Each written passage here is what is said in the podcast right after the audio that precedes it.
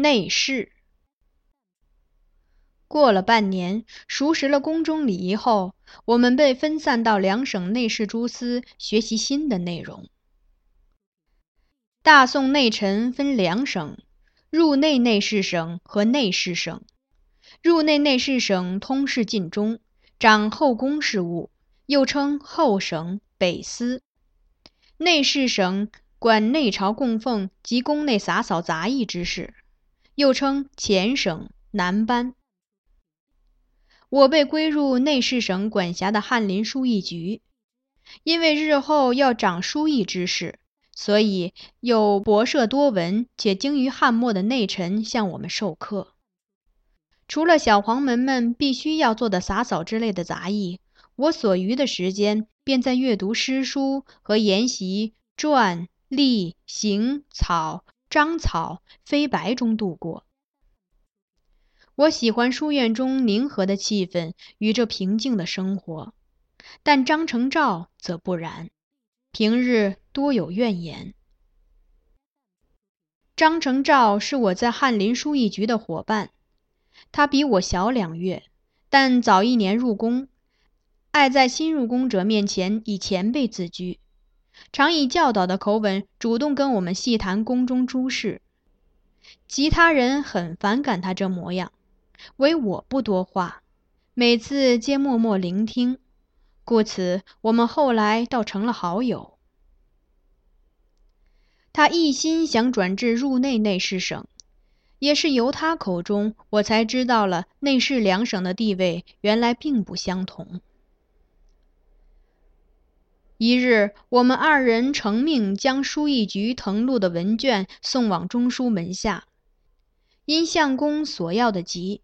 我们一路小跑，经一转角处，不慎与从另一侧走来的两名内侍相撞。那两人个头比我们高，只踉跄了两下，而我们则都倒在了地上，文卷也散落下来。小兔崽子们，没长眼睛啊！两人朝我们怒骂。我没有理他们，只急着去拾文卷，查看是否有污损。张成照闻声颇恼火，爬起来准备回骂，岂料一看清他们肤色，立即就气馁了，反倒陪笑道：“是我们不小心挡了两位哥哥的道，请哥哥恕罪，该打该打。”言罢，自雷一巴掌，又连连笑着躬身道歉。那两人又白我们两眼，才施施然离去。我不解，问。你为何要对他们如此谦卑？张承照冲着两人背影做拳打脚踢状，又狠狠暗唾了一口，方才答道：“第一，他们是有品阶的内侍黄门；第二，他们是入内内侍省的内侍黄门。我知道，我们现在只是尚无品役的小黄门，内侍黄门要比我们高一阶。”但不明白何以入内内侍省的内侍黄门值得特别尊重？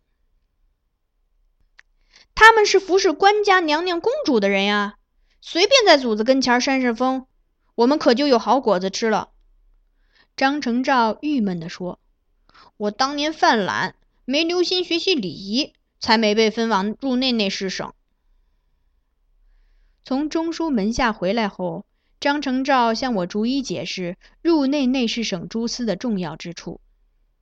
那些直接入官家寝殿或皇后、诸娘子及公主位伺候的，不用说，全是自后省选出。另外，后省所辖诸司也不简单呢。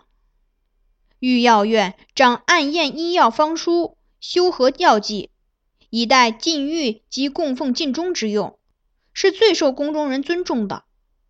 非有功之内臣不能任领域要院。内东门司长公见人物出入，不但可以限制出行之事，若发现有人携带可疑物品，还可以直接提交皇城司处理，或禀告中书门下。有他们监管，连官家都不敢随意赏人财物。合同评邮司掌禁中宣所之物，给其凭据，凡特指赐予，皆开列赐物名称数量。交付掌御库之司取出，官家赏赐的东西要经由他们兑现，谁敢得罪？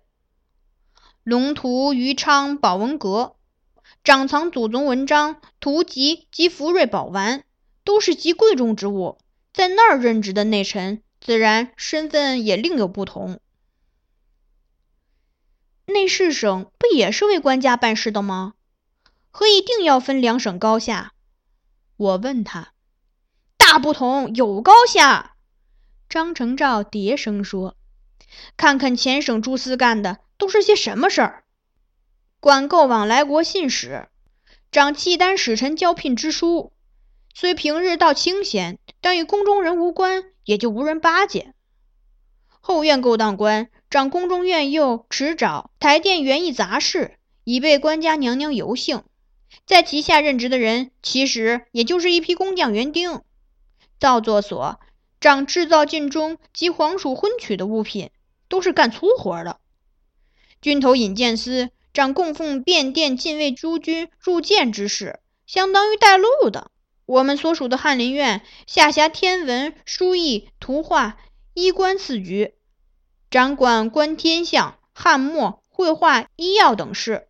虽说略好一些，但我们书法再好，至多也就是在书院待诏们手下干些誊录的活儿。连内宫的边儿都沾不上。我默然，又听他重重叹了口气。而且两省中人的俸禄也不一样呢。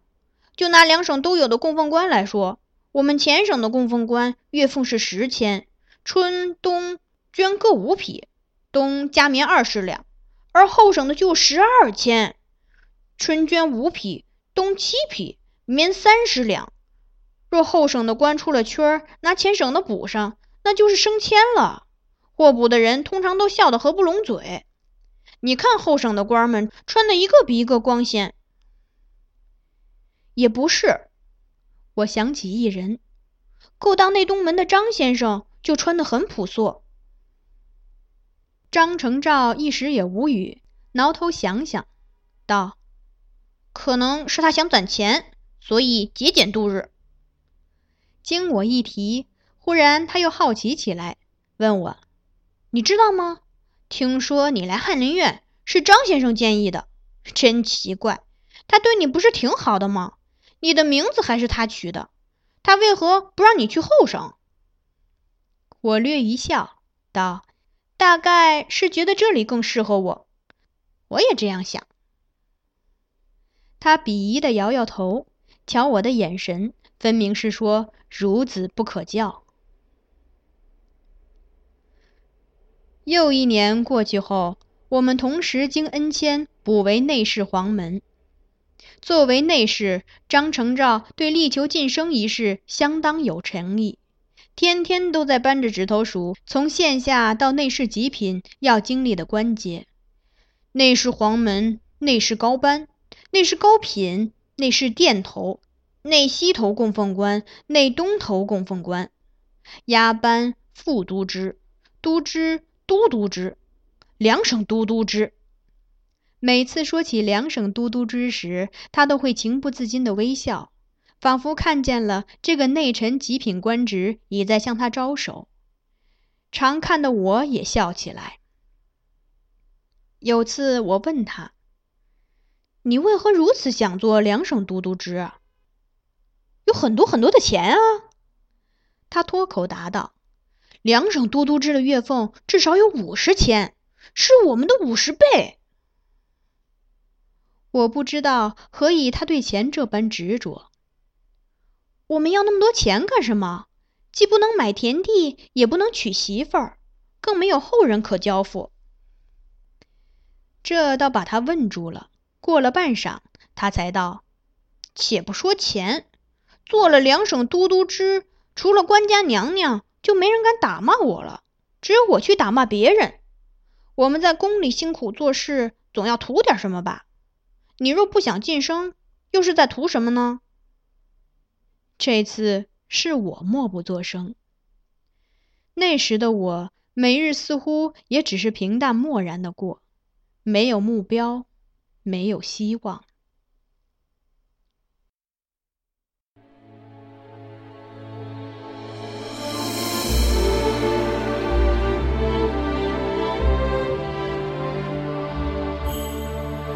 您刚才收听到的是菊雨止播讲的有声小说《孤城闭》，欢迎继续收听。